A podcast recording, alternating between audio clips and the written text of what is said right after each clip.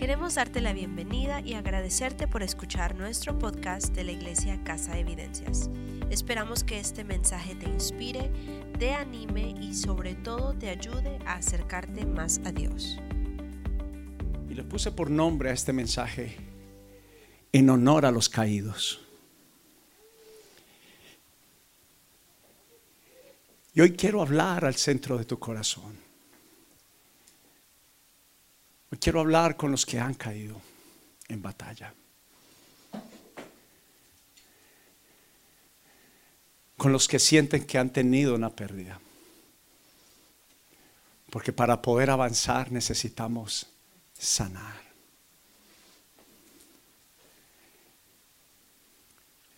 Muchos de ustedes han tenido pérdidas los últimos meses y los últimos años. Y se han sentido perder en sus batallas. Algunos de ustedes han sufrido grandes interminables noches. Han peleado la buena batalla. Ustedes han pasado por el valle de las lágrimas. Muchos de ustedes se han encontrado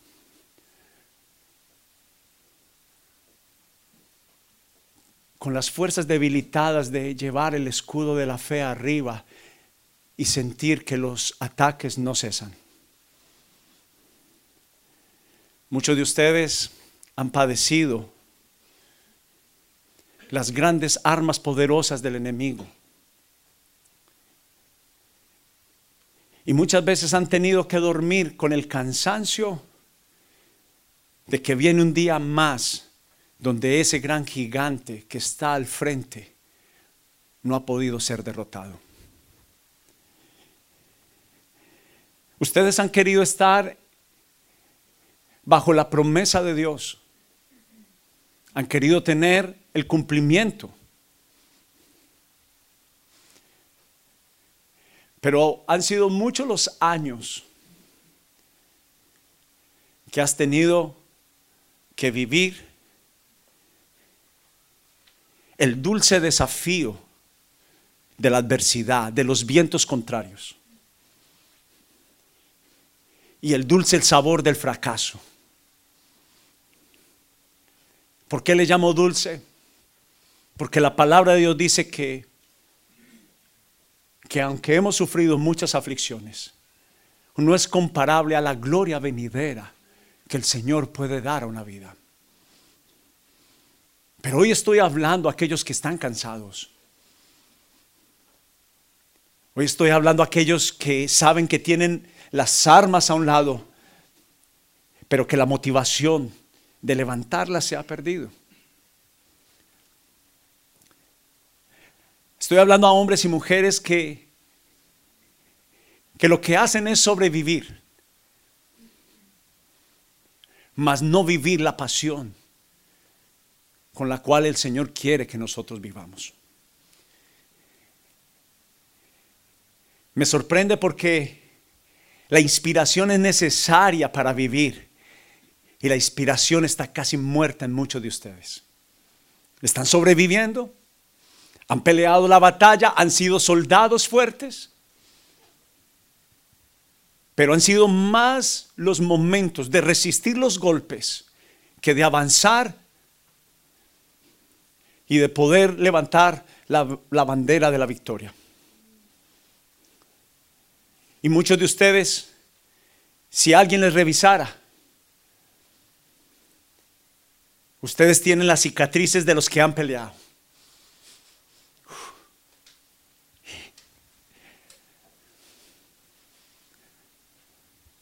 Tienen grandes cicatrices.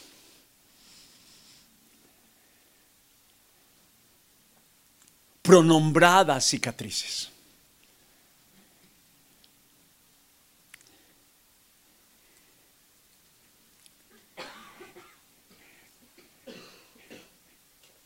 Pero yo he creído en el Señor que Él habló a mi corazón para hablar este mensaje.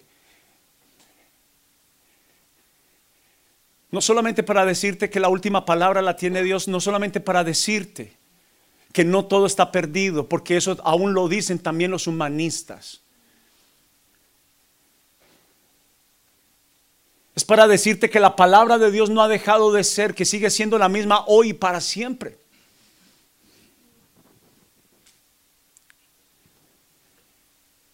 Pero encontré, entre más yo pensaba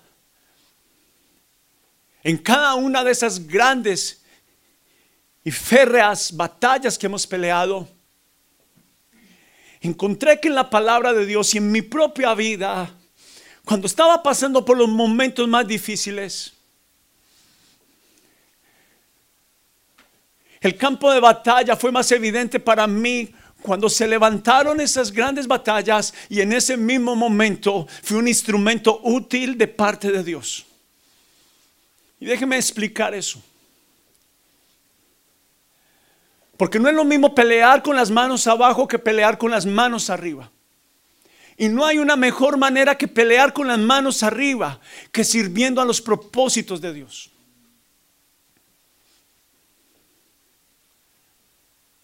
Hablábamos con alguien en la Florida y esta persona esperando tener la respuesta de Dios, pero condicionando a Dios.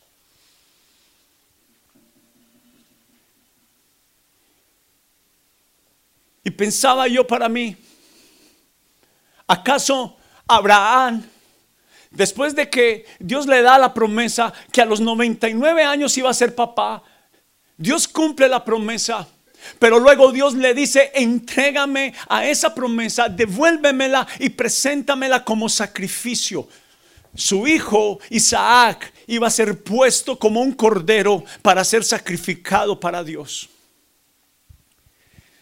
Y yo veía a esta persona de la Florida de la misma forma condicionando a Dios, pero Abraham no condicionó a Dios, sino que le dijo, Dios, el hijo que me prometiste, que a la edad de 99 años cumpliste, si tú me lo pides, yo te lo entrego. Abraham peleó una gran batalla por medio de querer entregar a su hijo, de obedecer a Dios. Y yo estoy acá para decirte que no hay ninguna lucha ni ninguna batalla que hayas pasado que Dios no te la esté permitiendo pasar, ni te la haya permitido pasar. Pero aquí es donde nosotros condicionamos a Dios y nos alejamos en nuestro corazón de Dios.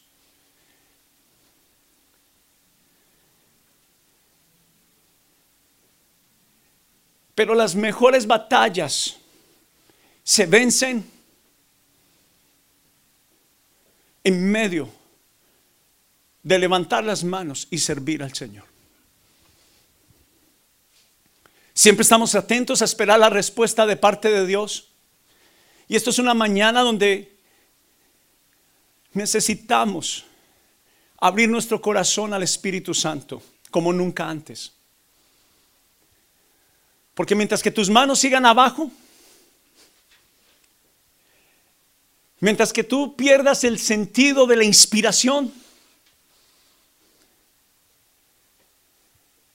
Mientras que tú pierdas la pasión de pelear la batalla, porque pelear la batalla no es para tristeza, pelear la batalla es por una pasión de conquistar, de la conquista.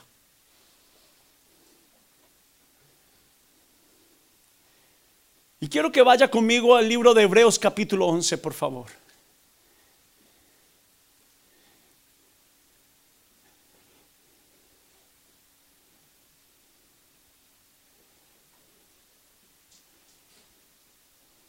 Voy a leer en la versión nueva traducción viviente. Y dice el versículo 1, quiero que vaya conmigo. Verso 1 dice, la fe demuestra la realidad de lo que esperamos. Es la evidencia de las cosas que no podemos ver. Verso 2. Por su fe la gente de antaño gozó de buena reputación. Míreme para acá un segundito, por favor. ¿Sabe quiénes son los que marcan una historia? Los que tienen cicatrices. ¿Sabe quién tiene algo para decir? Los que han peleado la batalla. ¿Sabe quiénes han alcanzado buen testimonio? Los antiguos. A la edad de 44 años, por primera vez siento decirle a mi hijo mayor, tal vez lo que tú no ves ahora, yo tampoco lo veía y ahora lo veo. Porque eso mismo me decía mi papá. Pero uno en su juventud. Pero las cicatrices, las batallas, las peleas, las aflicciones de este mundo me han hecho un mejor soldado. Me han hecho más hábil y capaz de poder lograr lo que esta generación necesita. Yo no sabía que Dios estaba preparándome para ser un padre. Yo no sabía que Dios estaba preparándome para ser un padre de multitudes. Yo no sabía que Dios estaba preparándome para ser un pastor. Tú no sabes que Dios te está preparando para ser un gran empresario, para ser una tremenda mujer de Dios, para ser un tremendo artista. Pero sin las batallas de la fe no podrás ir más allá de lo que tus ojos han visto. Más la fe dice es lo que no se, se hace por vista, sino que se hace por convicción por medio de las batallas. Ahora vaya conmigo hasta el versículo 13, por favor.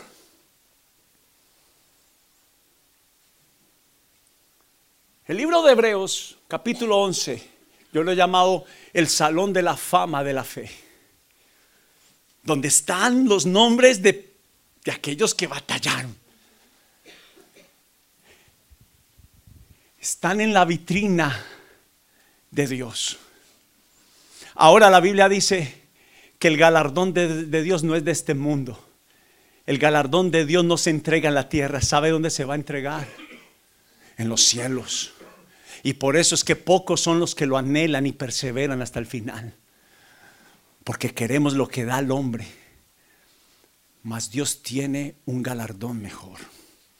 Versículo 13 dice, no se me pierda, todas estas personas murieron aún creyendo lo que Dios les había prometido. Y aunque no recibieron lo prometido, lo vieron desde lejos y lo aceptaron con gusto. Aló, míreme acá.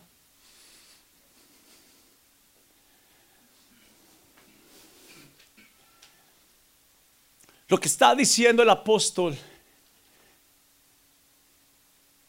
es que la promesa fue hecha. Pero aquellos que sirven a Dios, que toman la decisión de levantar las manos, es posible que pareciera ver que no fueran a recibir la respuesta de esa promesa. Pero es porque sus ojos están puestos en el hoy. No en lo que va a acontecer mañana por la promesa, por la palabra de Dios. Por eso yo estoy llamando al 2020 el año del cumplimiento. Pero será el año del rompimiento, donde será el año de que no lo haré por vista, sino que lo haré por la fe, lo creo, no solamente por lo que espero, sino por lo que sé que sé que va a pasar. Versículo 14 dice, termino el 13, todas estas personas murieron aún creyendo lo que Dios les había prometido. Y aunque no recibieron lo prometido, lo vieron de lejos y lo aceptaron con gusto coincidieron en que eran extranjeros y nómadas aquí en este mundo. O sea que su esperanza no estaba aquí, sino puesto los ojos en Jesús. Verso 14. Dice, es obvio que quienes se expresan así esperan tener su propio país. Si hubieran añorado el país que salieron, bien podrían haber regresado. Sin embargo, buscaban un lugar mejor, una patria celestial. Por eso Dios no se avergüenza de ser llamado el Dios de ellos, pues les ha preparado una ciudad. Míreme para acá. Lo que puede estar pasando es que estás peleando la batalla equivocada. Puede ser que estás peleando la pelea que nadie te invitó a pelear. Yo no sé cuántos de ustedes son de los que veían que alguien y usted también se aparecía ahí a ver cómo es.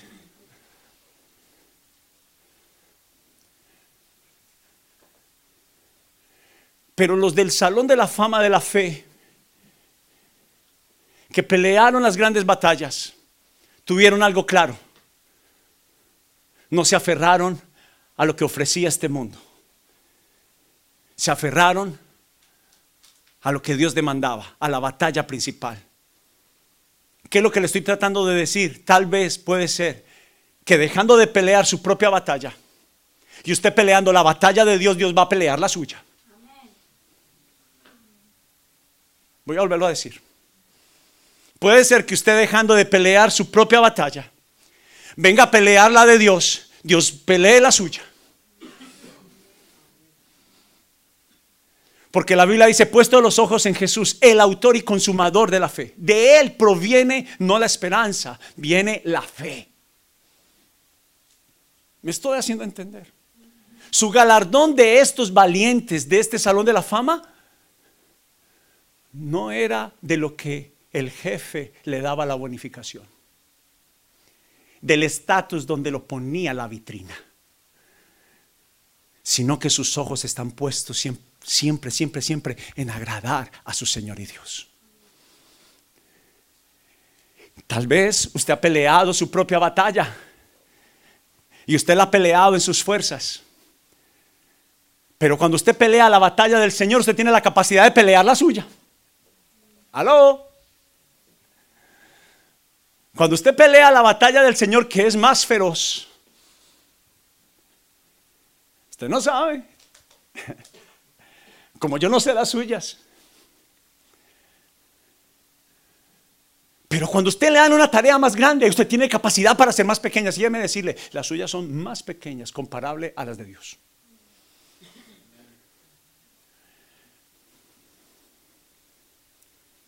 Estos hombres y mujeres que le voy a hablar se cansaron de pelear para sí mismos. Dice la Biblia que ellos lo dejaron todo. Escúcheme, todo, todo, todo, todo, para vivir y servir a Dios.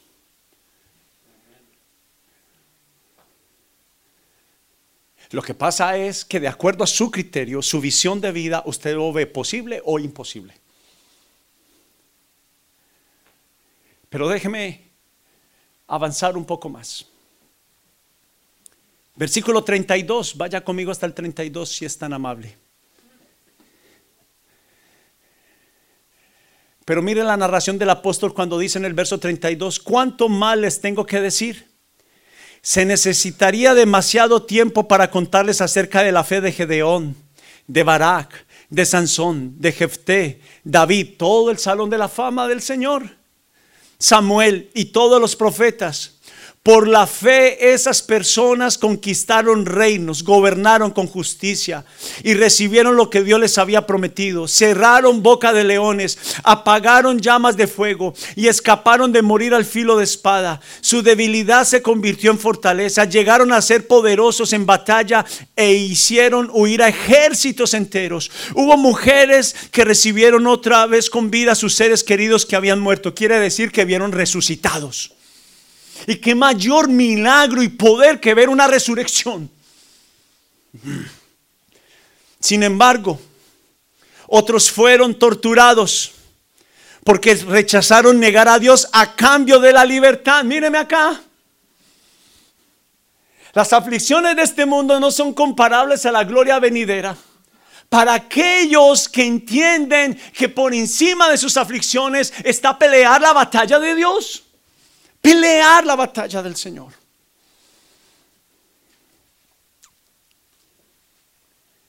Ellos pusieron su esperanza en una vida mejor que viene después de la resurrección. Algunos fueron ridiculizados y muchos de nosotros no estamos dispuestos a ser burlados por el nombre del Señor. Aló. Pero Dios quiere pelear la batalla de los que no se avergüenzan de ser llamados hijos de Dios, que levantan sus manos en la calle para adorarlo, que lo confiesan en las mesas, que resisten la tentación, que no eligen lo de este mundo, sino que eligen al Señor. Siempre yo he llamado la autosuficiencia es una de las más débiles esperanzas que tiene el ser humano. Cuando usted empuja, cuando usted quiere agradar al mundo, cuando usted pertenece al mundo y no se aparta de él, es una autosuficiencia porque no está dependiendo del Señor. ¿Aló?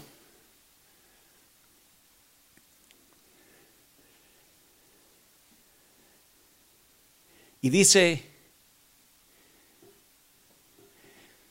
Llegaron a ser poderosos en batalla, hicieron huir a ejércitos enteros. Hubo mujeres que recibieron otra vez con vida a sus seres queridos que habían muerto. Sin embargo, otros fueron torturados porque rechazaron negar a Dios a cambio de la libertad. Ellos pusieron su esperanza en una vida mejor que viene después de la resurrección. Verso 36. Algunos fueron ridiculizados y sus espaldas fueron laceradas con látigos. Otros fueron encadenados en prisiones.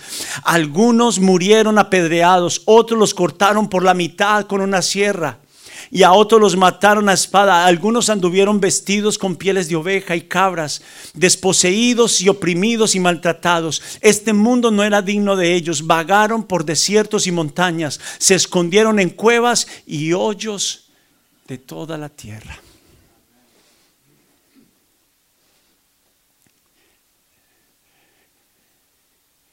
Yo no sé, cuando uno va a meditar sobre esto, es a veces como uno se ha sentido cuando está en medio de la batalla.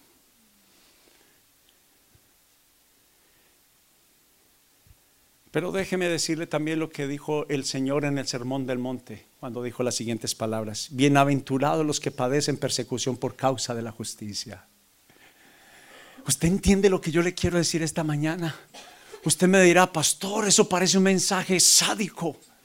O sea que hay que recibir golpes para uno poder recibir la bendición de Dios. No, lo que la Biblia está diciendo que si por causa de Él tenemos que pelear la buena batalla, la Biblia nos llama bienaventurados. Somos del selecto grupo de aquellos que somos bienaventurados. Termino el versículo.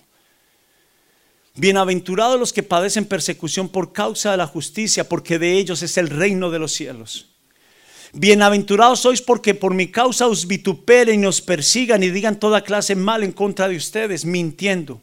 Pero la Biblia dice, gozaos y alegraos porque vuestro galardón es grande en los cielos. Porque así persiguieron a los profetas que fueron antes de vosotros. Déjeme pintarle esta película. ¿Sabe qué le pasaba a Pablo y a Silas? Los apedrearon los metieron en una cárcel. ¿Qué usted cree que ellos hicieron en la cárcel?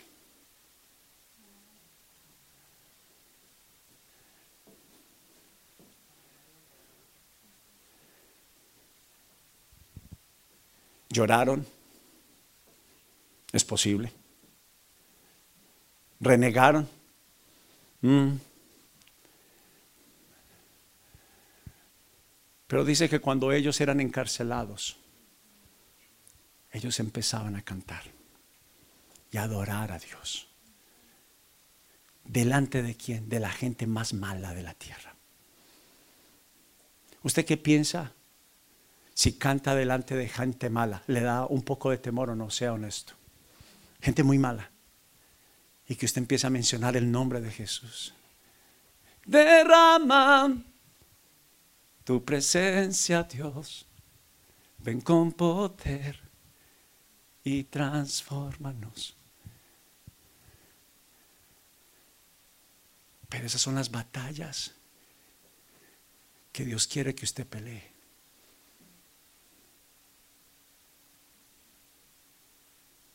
Para que usted no sienta más que las cicatrices fueron por nada.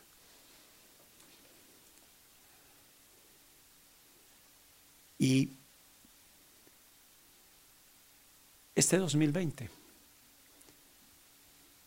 tiene que ver con un año donde haya menos quejas y más alabanza.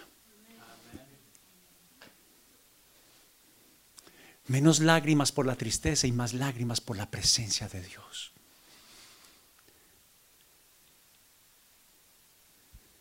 Menos culpa y más predicar de la gracia de Jesús.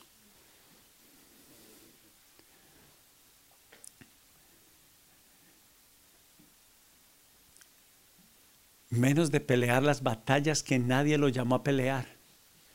Déjeme explicarle algo. ¿Por qué estamos peleando la batalla equivocada? Porque Dios quiere que usted pelee la de la predicación del Evangelio y Dios pelear la suya. Y usted está en la suya y no hay nadie haciéndola de Dios.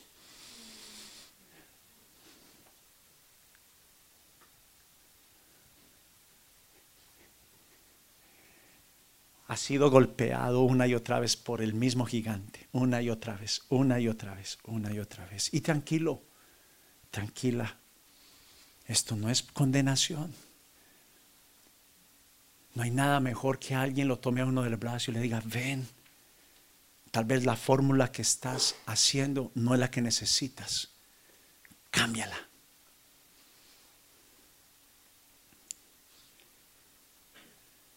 Pero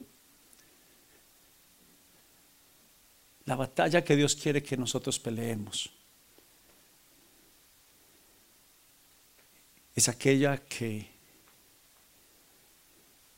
entiendo que Dios va a pelear la mía. Quiero en esta mañana hablarle de alguien que ha sido una ilustración en mi vida uno de la Biblia y uno que, que marcó parte de la historia de esta nación. El rey David, cuando era tan solo un muchacho,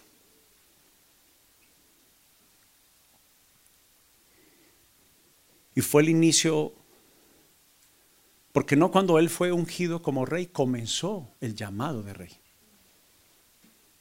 Pero una vez se le anunció el destino de su vida, vinieron las más grandes batallas sobre David. ¿A cuánto les ha pasado que cuando usted siente que encontré lo que es? ¿Cuánto siente que desde que se hicieron cristianos antes como que creció esa batalla? Claro, pues, pues claro, es que estamos en una batalla espiritual. Le pastor, yo tenía billete y desde que me hice cristiano no tengo plata. Y yo les tengo una respuesta, es que Dios desea vaciar completamente la anterior fuente para que ahora fluya la fuente de Dios sobre su vida. Amén. Pero rey David fue tal vez el principal guerrero que tuvo Dios en toda la historia de Israel.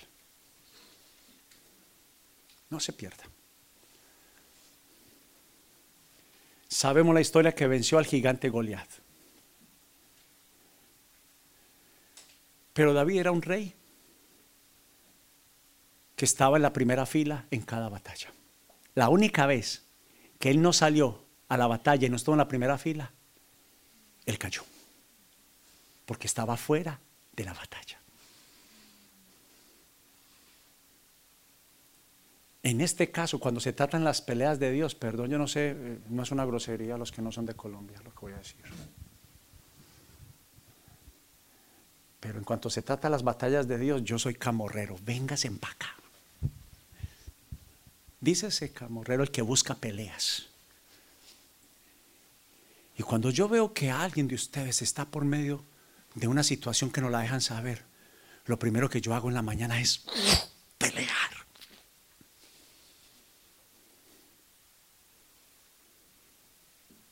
Una de las actitudes malas de pelear una batalla es pelearla solo, pelearla sola. Va a llamar a mi hermano en Cristo, va a llamar a mi pastor, a mi pastora para que oren por mí, peleen esta batalla conmigo son aquellos que no son vanidosos, de esos que dicen, no, que va de qué pena, le voy a contar lo que me está pasando, para que él pelee conmigo la batalla. A mi líder, voy a decirle lo que me está pasando, para que juntos, para que me ayude a pelear juntos. Pero rey David, cuando empieza a ser rey, empieza a ser perseguido con grandes batallas. Ahora, él necesitaba un equipo. Pero déjeme hablarle cuál era el equipo que tenía el rey David. Solamente escriba el versículo, pero déjeme leérselo. Primera de Samuel capítulo 22. Mire lo que dice la Biblia. Escuche, solo escuche. Yéndose luego David de allí, huyó a la cueva de Adulán. Y cuando sus hermanos y toda la casa de su padre lo supieron, vinieron allí a él y se juntaron con él todos los afligidos. Y mira el ejército de David. Todos los que estaban endeudados. ¿Usted quiere estar con gente afligida y endeudada? ¿Usted quiere estar con gente así?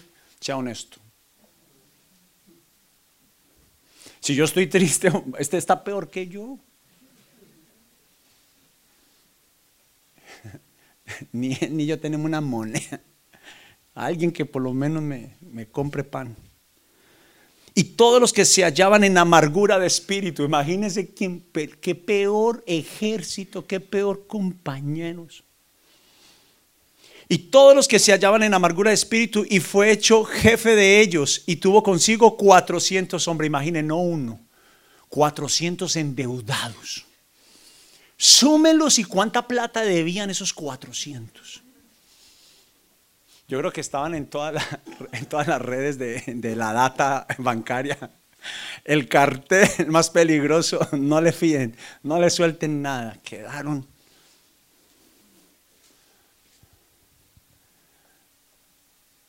Dice la Biblia que David fue el líder de ellos. Yo quiero ser el líder así.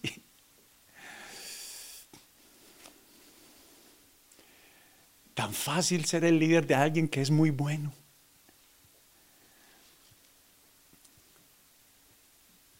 Pero no nos olvidemos de lo que dice la palabra de Dios, que a Dios le plació escoger lo vil y menospreciado para avergonzar al sabio y al entendido para mostrar su gloria.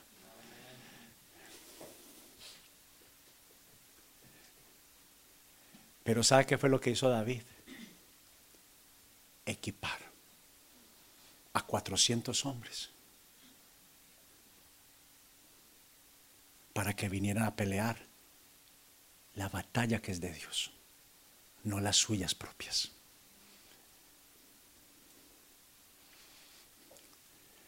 Barak, Jefté, Esther. Los apóstoles, los profetas que fueron asesinados. Fueron aquellos que levantaron una generación que pelean la batalla de Dios.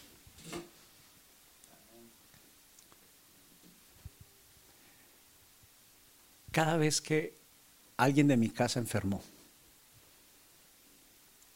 cada vez que hubo una circunstancia económica en mi casa, cada vez que hubo una tentación en mis hijos, cada vez que hubo un problema en mi matrimonio. Ay, pastor, sí, claro, mi esposa y yo en 26 años hemos tenido problemas.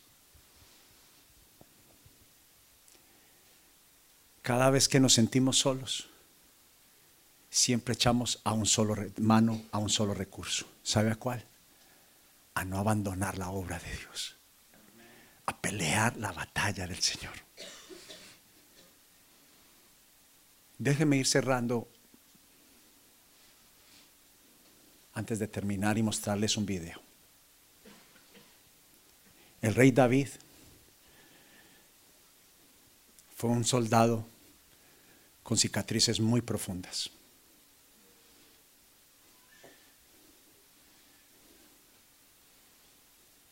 Pero fue el modelo para generaciones.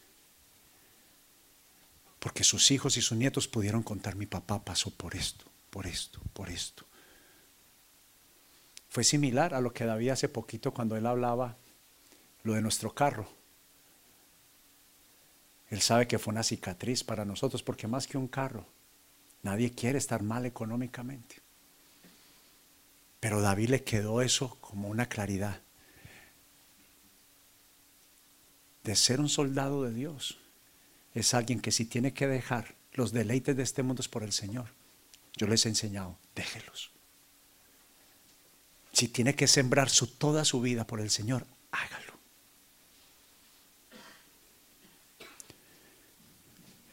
Rey David, uno de sus hijos violó a una de sus hijas. Otro de sus hijos mató al que violó a su hija.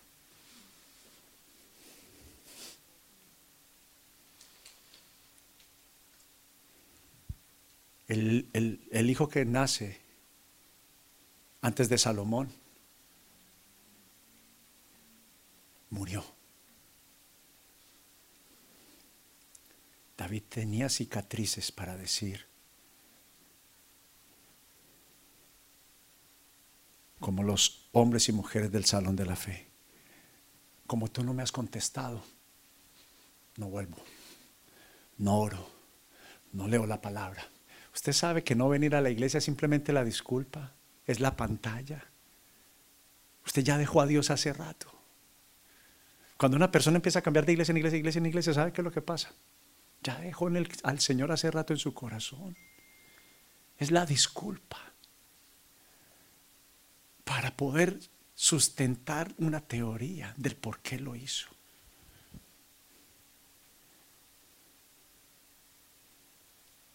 Pero rey David, y si usted me puede decir cuál es una de las cicatrices más profundas, que cuando Casa y Evidencia se inició hace seis años, los más antiguos saben esto, los otros no. Alguien en una caja metió lo que se haría en unas planchas de tipografía, unos IDs falsos y me acusaron que eso era mío. Me llevaron a la policía me arrestaron, me cogieron como un vil preso, eh, alguien que verdaderamente lo había hecho. No fue la policía, fueron detectives y luego llegué a visitar los sótanos junto con mi esposa del servicio secreto de esta nación, uh, acusado de terrorismo. A su pastor lo acusaron de terrorismo.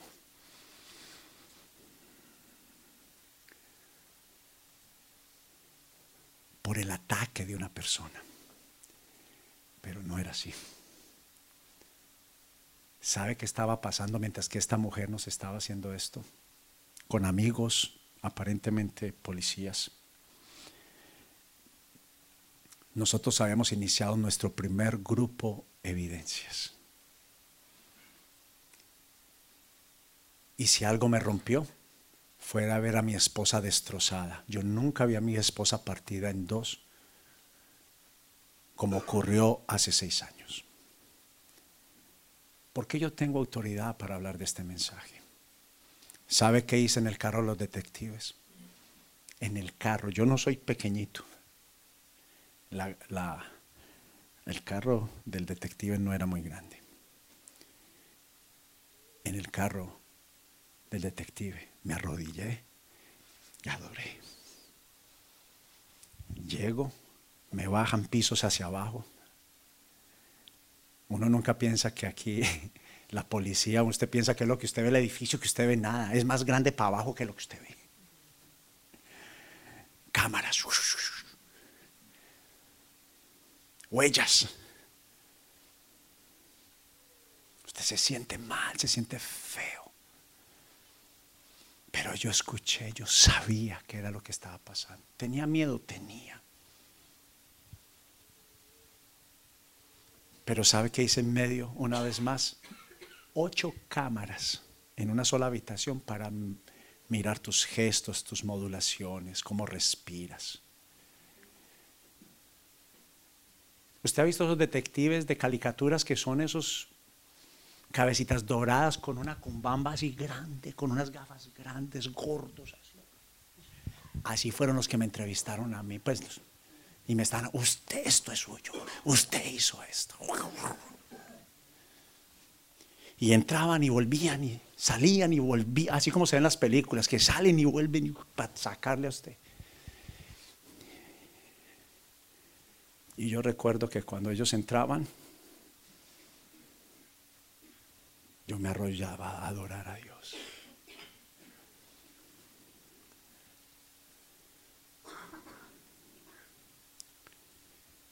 Pero realmente era lo que se estaba moviendo en el mundo espiritual por este sueño y por este propósito que se llama Casa Evidencias. Yo pude haber renunciado,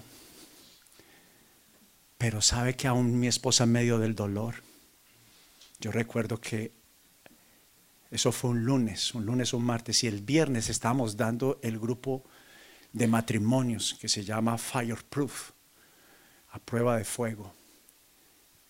Y yo dije, esto es una buena reunión para cancelar, pero le dije a mi esposa, sé que este es el golpe más duro que estamos viviendo en la vida, porque ocurrieron otras cosas.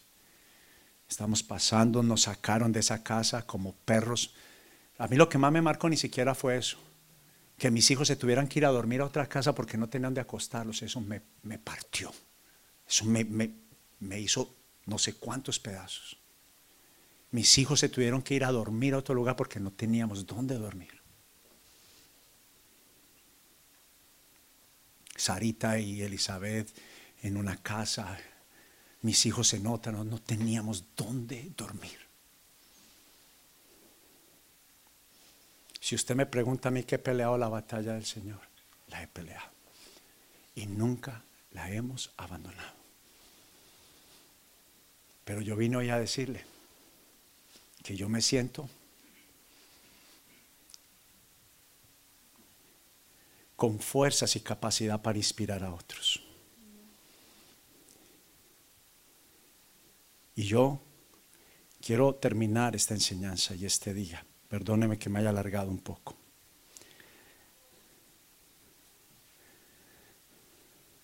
Pero quiero hablarle de alguien con el cual yo me siento Desmond Thomas II. Desmond Thomas II. El hombre que fue burlado en el ejército de los Estados Unidos en 1945 por no querer tomar un arma en sus manos.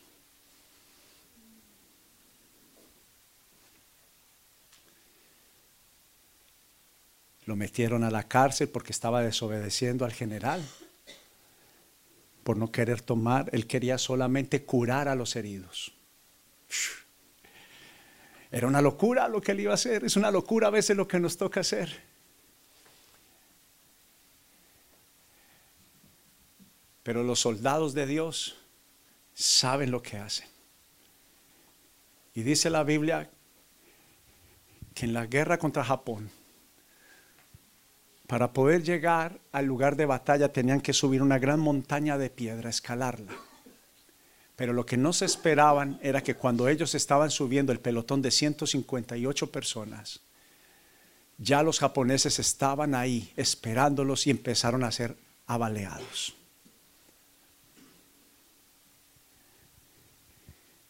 y Desmond II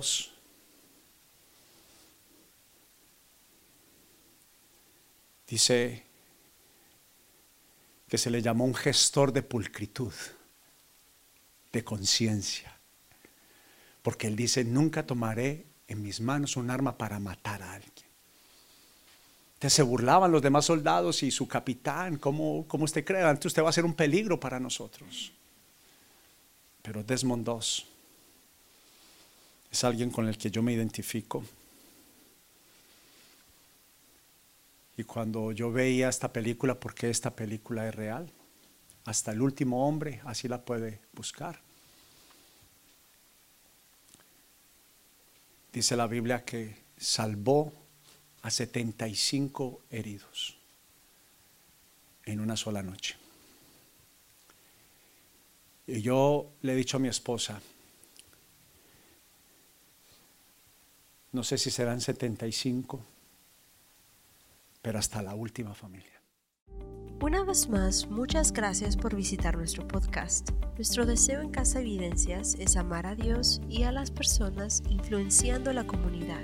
Y si te gustaría visitarnos, aprender más de nosotros o simplemente que oremos por ti, visítanos en nuestra página de internet casaevidencias.com y estaremos más que felices de apoyarte en lo que necesites. Nos vemos la próxima semana.